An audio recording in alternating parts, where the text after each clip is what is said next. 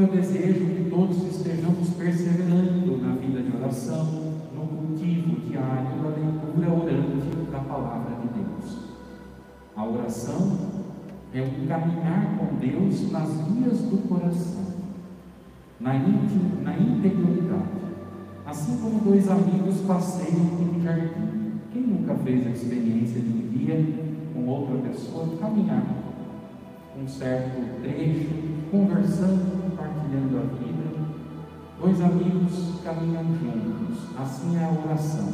É um caminhar com Deus, nos caminhos do coração. Na oração aceitamos Deus e seus critérios.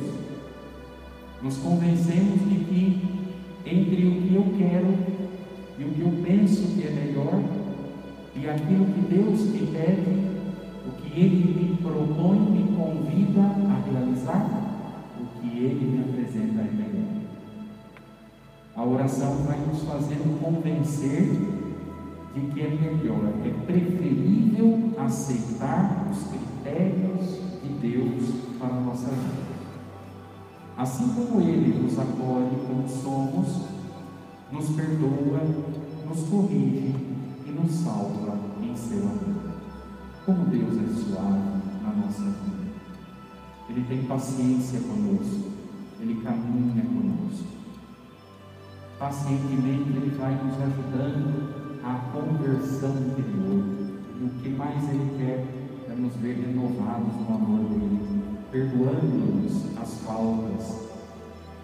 A oração nos abre à justificação de Deus. Neste tempo quaresmal, procure sempre contemplar o crucifixo.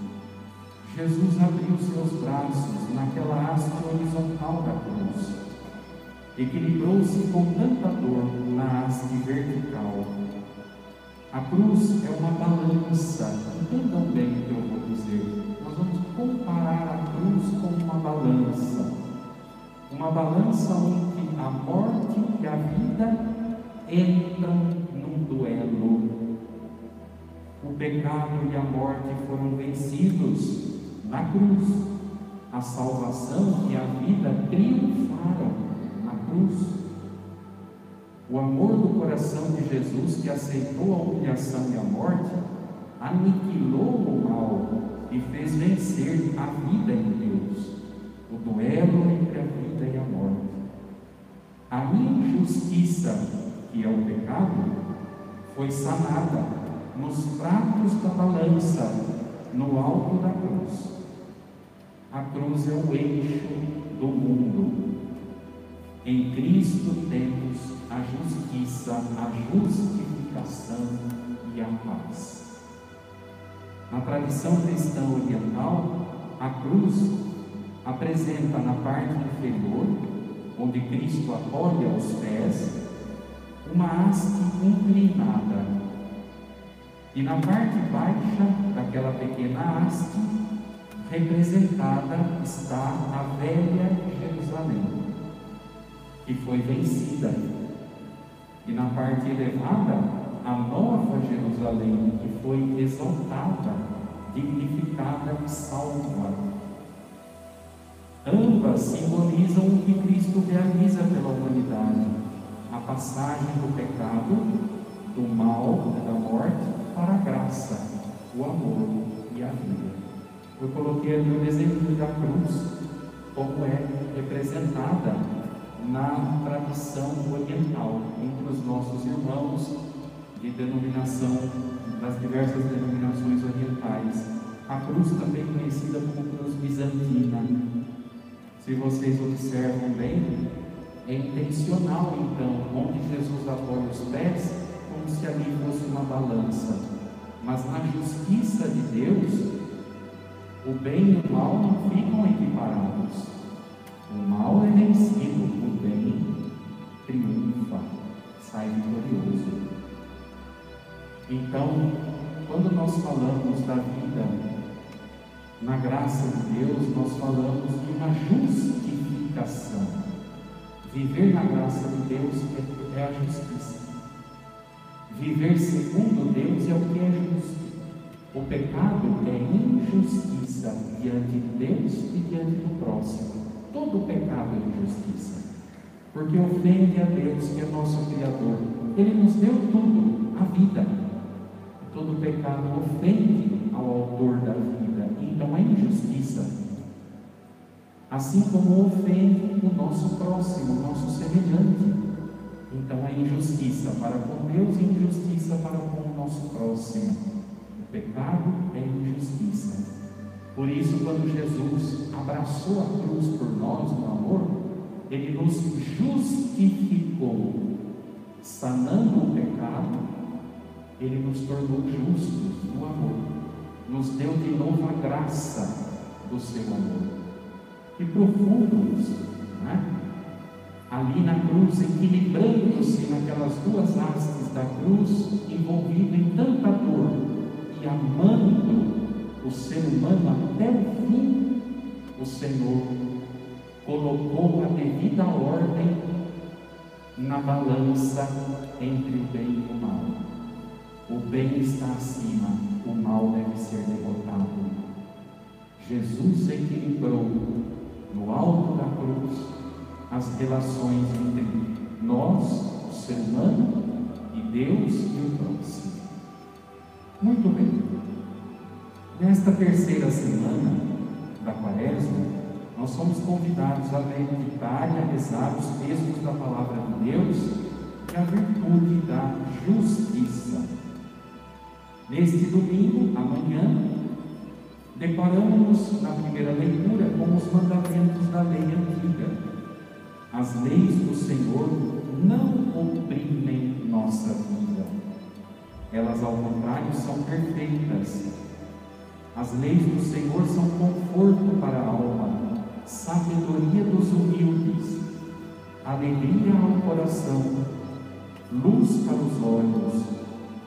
Justas são as leis do Senhor, mais doce que o mel que sai dos lábios. Tudo isto está no Salmo 18, que nós vamos meditar e cantar amanhã, já hoje à noite, não é? Quando nós falamos de lei, ficamos meio desconfortáveis. Ninguém gosta de ouvir lei, regra, norma. A nossa sociedade, sobretudo, vive de certa maneira confusões, porque não existe observância da lei, não se uh, averigua cumprimento da lei, e muitas vezes as leis são manipuladas para favorecer quem é mais forte e prejudicar quem é mais fraco. As leis humanas são precárias, as leis que regem a sociedade civil. Mas aqui, no nosso retiro, nós estamos falando não das leis civis, estamos falando da lei de Deus. Esta lei não é dos homens, é lei eterna. Ela tem a sua origem em Deus. Quem é o legislador? Deus mesmo. Foi um juiz deste mundo que escreveu este código de leis. Que código é esse? Os dez mandamentos, já no Antigo Testamento. Que Jesus, no Novo Testamento, resumiu como novo mandamento do amor. Eis aí o código de leis de Deus. Leis, repito, eternas. Porque foi Deus mesmo quem nos deu estas leis. E estas leis não oprimem o ser humano.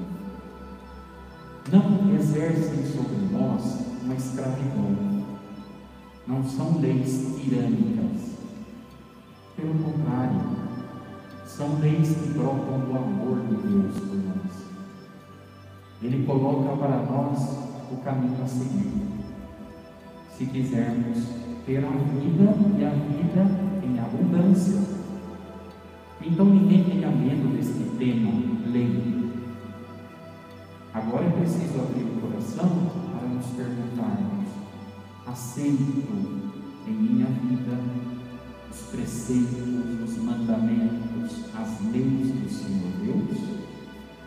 Ou quero fazer com ele um comércio, uma barganha. Vamos negociar, Senhor. Eu quero esta lei aqui, essa aqui é muito difícil de cumprir. Deixa ela guardadinha na gaveta. Deixa eu fazer um pouco o que eu quero, ou seja, deixa eu ser legislador de mim mesmo. Posso criar uma lei para conduzir-me a mim mesmo? Cuidado. Não somos nossos próprios legisladores. Quando o ser humano bate no peito para dizer na minha vida, mando eu, hum, ali o orgulho já está a 40 graus. É o termômetro que vai jogar lá em cima. É a febre do orgulho. 40 graus de febre de orgulho quando batemos no peito para dizer da minha, na minha vida mando eu. Então, será? Basta muito pouco para nós nos tornarmos dependentes de alguém. É uma verdade. Pandemia está nos fazendo viver com uma fragilidade tão grande, como a nossa vida é frágil. Ninguém se orgulhe de, de ser autossuficiente, porque nós precisamos uns dos outros. Da minha vida tenho eu. Cuidado, porque em poucos segundos alguém pode ser, necessite de carregar no colo. E vai ter até que me colocar numa dar banho, pôr roupa, dar comida na boca. Para que o orgulho?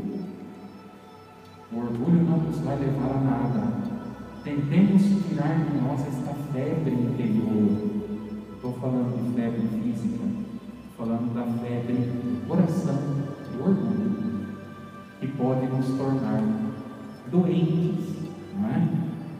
Então, Deus tem as suas leis e por meio delas, Ele que nos ama tanto, quer nos fazer seguir um caminho seguro que leve à vida. Caminhar na observância das leis do Senhor é alcançar a vida. Fomos criados por Deus e Sua lei sobre nossa vida é o que mais podemos desejar para alcançar a perfeição. É justo cumprir com as leis do Senhor. Na Bíblia, quem é o homem, a mulher justos? Aqueles que observam as leis do Senhor, que meditam as leis do Senhor noite e dia. Aqueles que fazem da lei de Deus a sua sabedoria. Enfrentam problemas as pessoas que vivem assim? Enfrentam também, como qualquer outra pessoa. Mas entendem pela fé que o melhor caminho é aquele dos preceitos eternos de Deus. É justo cumprir com o que Deus nos pede. Deus é tão maravilhoso, Ele manda, mas o seu mandato é suave. Não é um mandato que oprime, é um mandato que espera a nossa decisão, a nossa adesão ao que Ele nos manda. Ele não nos força a nada. Como Deus é dedicado em nossa vida. Ele podia nos invadir, podia nos dar uma sacudida e falar: cumpra com as minhas leis, senão passo o reino. Não, não é assim que ele faz. Mesmo nas passagens do Antigo Testamento em que nós vemos Deus forte no seu povo e corrigindo o seu povo, mesmo assim, a ternura e a suavidade de Deus estão sempre presentes. Justo de nossa parte é cumprir com o que Deus nos manda. Injusto é seguir o que eu mesmo quero. Eu quero o ideal. Querer segundo Deus nos orienta, equacionar a própria vontade à vontade de Deus, esta, isto é o que nós queremos alcançar. Mas querer por si só alguma coisa fora da nossa vida, ali nós não teremos caminho de salvação. Ninguém se salva por si só. Nos salvamos cumprindo a justiça, que é a obediência, a observância dos preceitos do Senhor. No Evangelho de hoje, ou seja, amanhã, encontramos Jesus em Jerusalém, no templo. Ele expulsa os vendedores com veemência, para que não fizessem da casa de seu pai uma casa de comércio. O zelo pela casa do pai consome Jesus. Devemos imaginar o templo material. O templo de Jerusalém era uma grande construção de pedras que foi destruída no ano 70 depois de Cristo. Mas nós devemos considerar também, e acima de tudo, o coração humano que Jesus tanto conhece.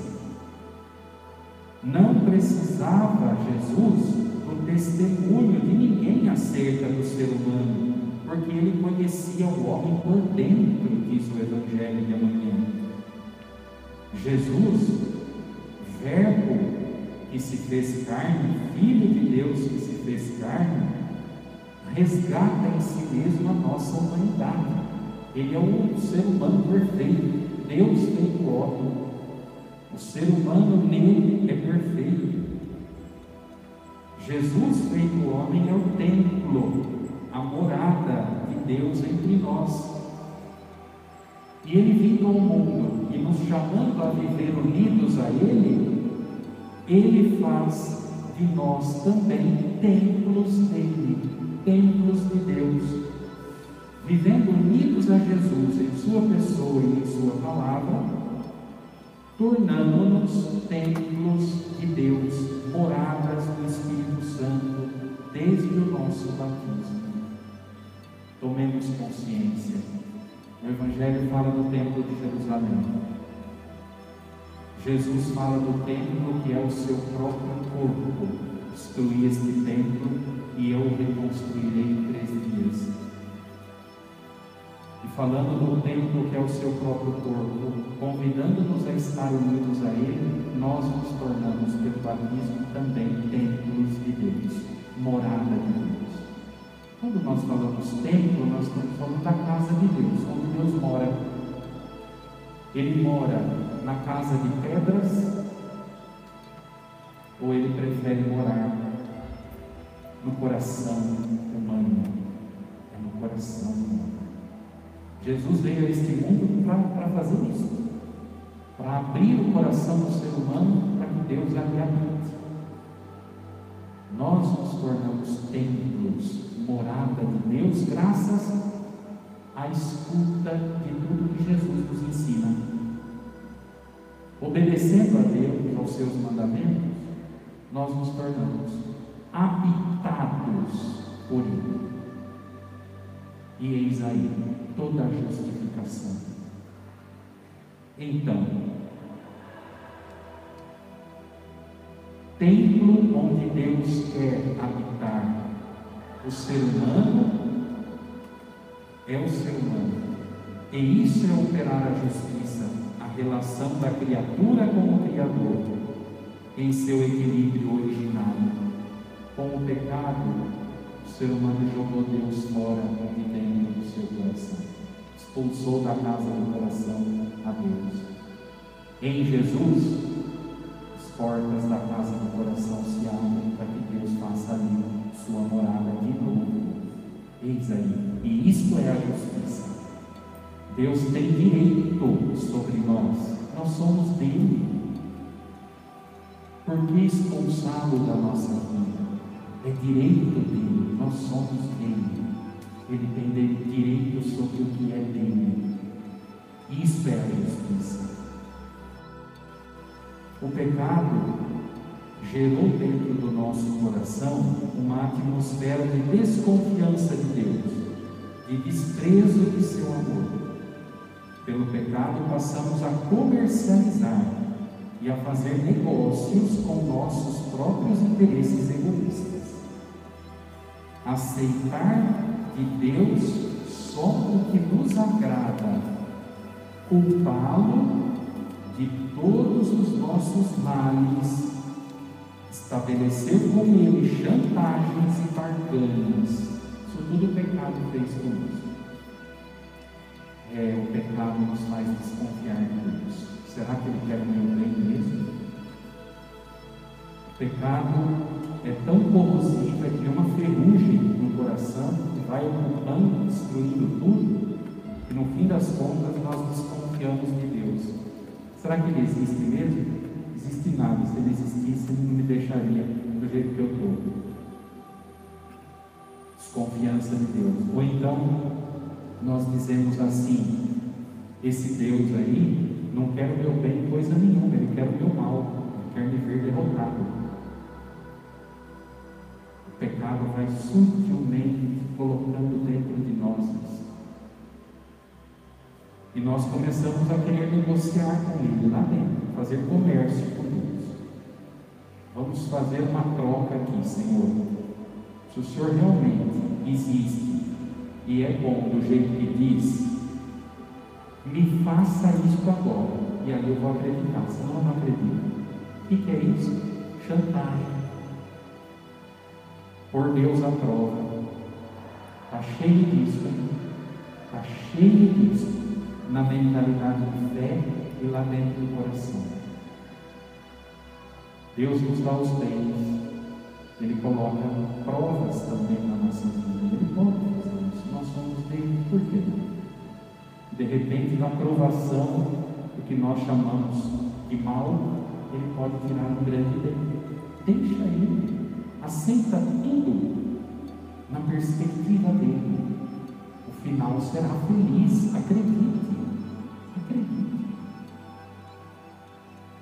Por que fazermos duelo, luta com Deus lá dentro? Por que comigo? O que, que eu fiz? Mas eu só rezo, eu vou à missa, eu observo tudo, ajudo na igreja. Isso é injusto. Injusto, na verdade, é eu não reconhecer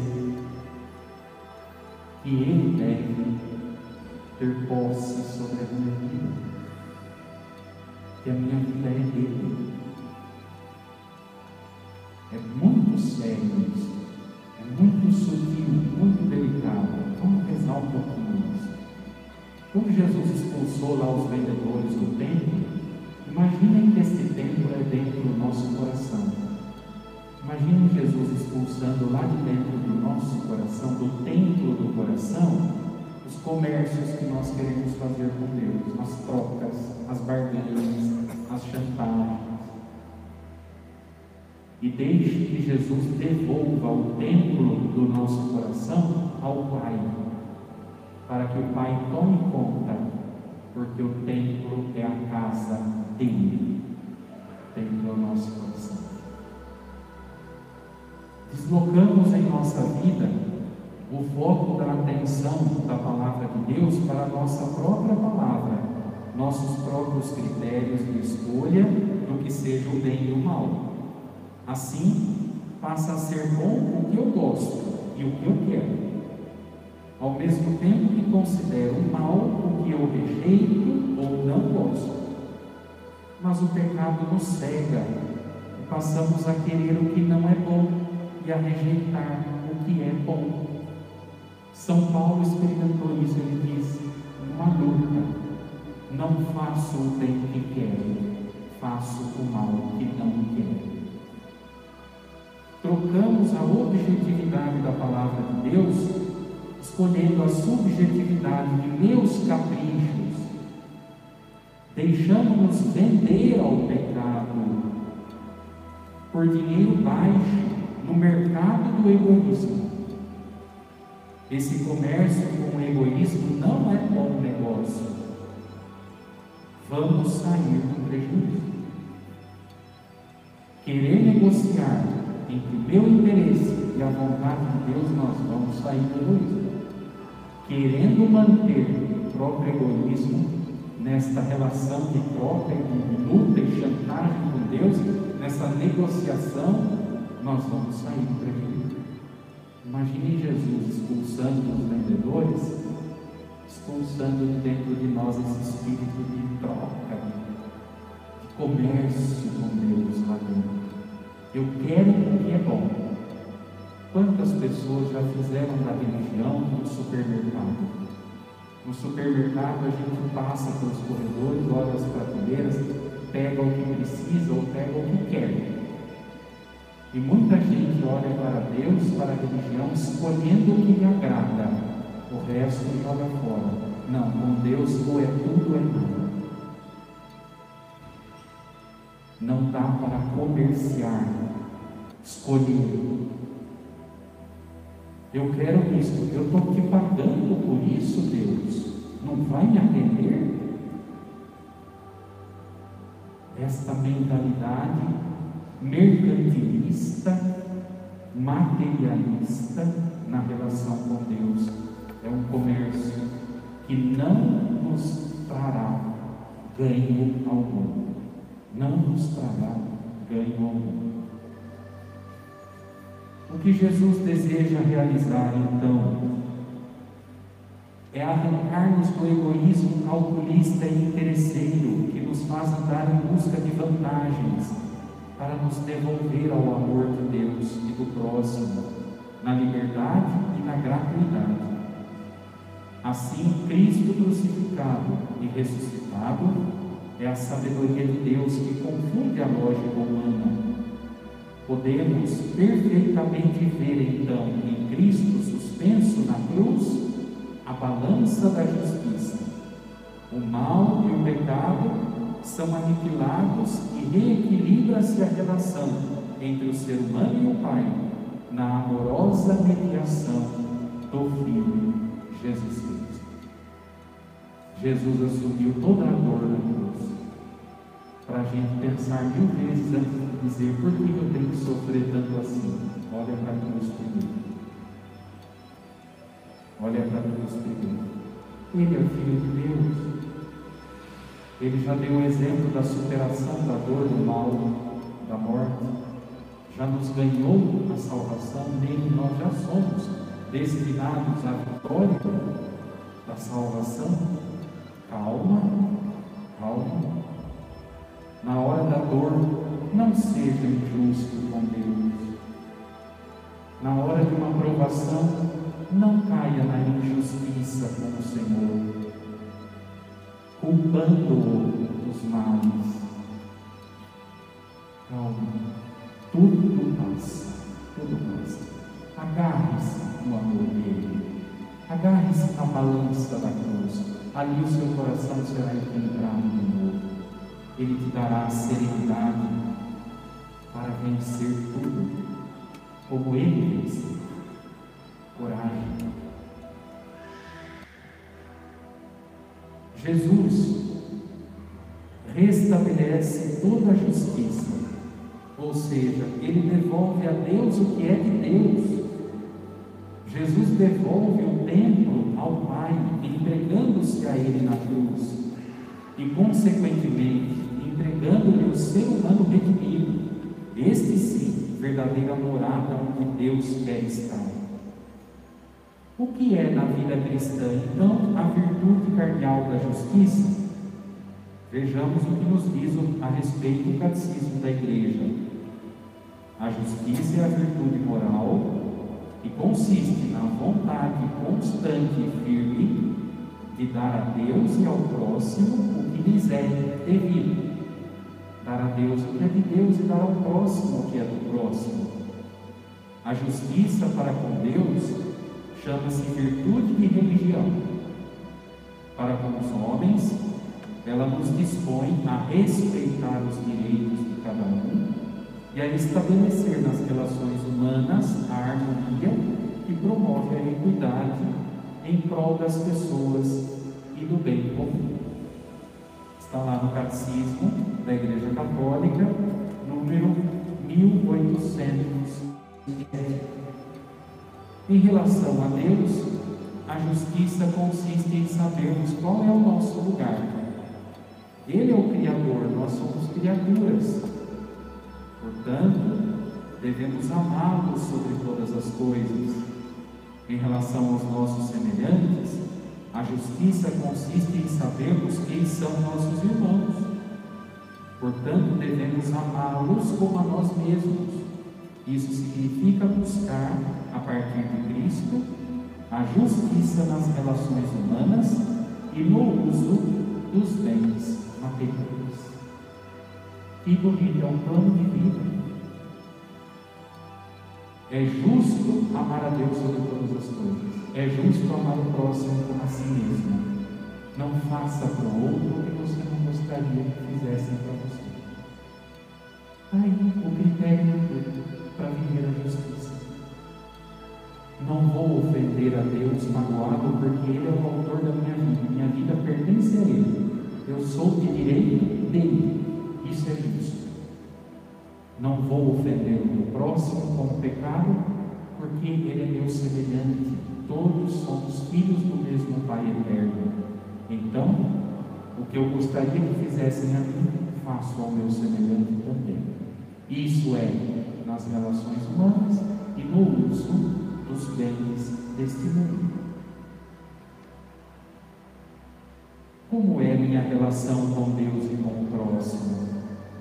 na oração de amanhã, tente se avaliar neste sentido diante de Deus e pedir, Senhor, que eu cresça na virtude da justiça, que eu seja uma pessoa justa. Olha, pedir esta virtude precisa da virtude da semana passada, a fortaleza. Tem que ser forte para pedir a graça de ser justo, ainda mais no mundo de hoje tanto roubo, corrupção, é? falcatrua, um pisando no outro para levar vantagem. No mundo em que os valores estão invertidos, o cristão se pauta na justiça. Mas, Padre, ser justo aí nesse mundo que está, como está, é levar por lado aos outros, é ser passado para trás, talvez. Talvez por causa da justiça a gente seja incompreendido, rejeitado, maltratado e vou mais, até morto. Muitos, por defenderem a justiça, perderam a vida. Os mártires. Por isso, repito, precisamos da virtude da fortaleza. Uma virtude precisa da outra. Não é? para pedirmos ao Senhor a graça de termos essa virtude da justiça. Pessoas justas, retas, com Deus e com o próximo. Vocês viram que tem aí no material, quem está aqui na catedral recebeu, tem pão, você está em casa, tem um material digitalizado. Veja que eu coloquei aí uma figurinha. Nesse desenho, é, nós temos a representação simbólica da virtude da justiça. Esse desenho é tirado do mesmo conjunto de pinturas que o artista Giotto, no século XIV, realizou numa capela chamada Capela degli Sproventi, em Pádua, na Itália. Na parte de baixo das paredes ele colocou representadas de modo simbólico todas as virtudes teologais e cardeais, de um lado e do outro lado os vícios. Aqui está a representação, segundo o artista Giotto, da virtude da justiça. Vejam como ele a representou. A personificação da virtude da justiça traz a imagem de uma rainha para Giotto, na arte cristã, a virtude é representada como uma rainha. Uma rainha solene e serenamente sentada em um trono, símbolo de sua majestade e autoridade em reger relações entre os seres humanos. Ela deve reinar dentro de nós. Ela segura em cada uma das mãos um prato de uma balança. No prato da mão esquerda desta rainha, vê-se um anjo com a espada desembainhada no ato de punir um malfeitor. É a destruição do mal. O mal deve ser vencido. No prato da mão direita, outro anjo coroa o sábio. O bem deve prevalecer. O bem deve ser exaltado. Essas são alegorias de reconhecimento do mérito e punição do demérito. Buscar o bem, superar o mal, viver na justiça, segundo Cristo. Deixemos que a justiça reine dentro de nós. E a justiça traz a paz. Muito amiga da justiça é a paz. Elas são duas amigas, elas vivem de mãos dadas passeando por aí. Pessoa justa, ela pode até ser ofendida e maltratada. Podem até jogá-la, trancá-la numa cadeia. Mas ela tem paz. Não a paz fora, ela tem a paz dentro, na consciência e no coração. A justiça e a paz caminham juntas, elas são amigas. Abre o coração, deixa as duas habitarem aí dentro. Cristo é a justiça, Cristo é nossa paz.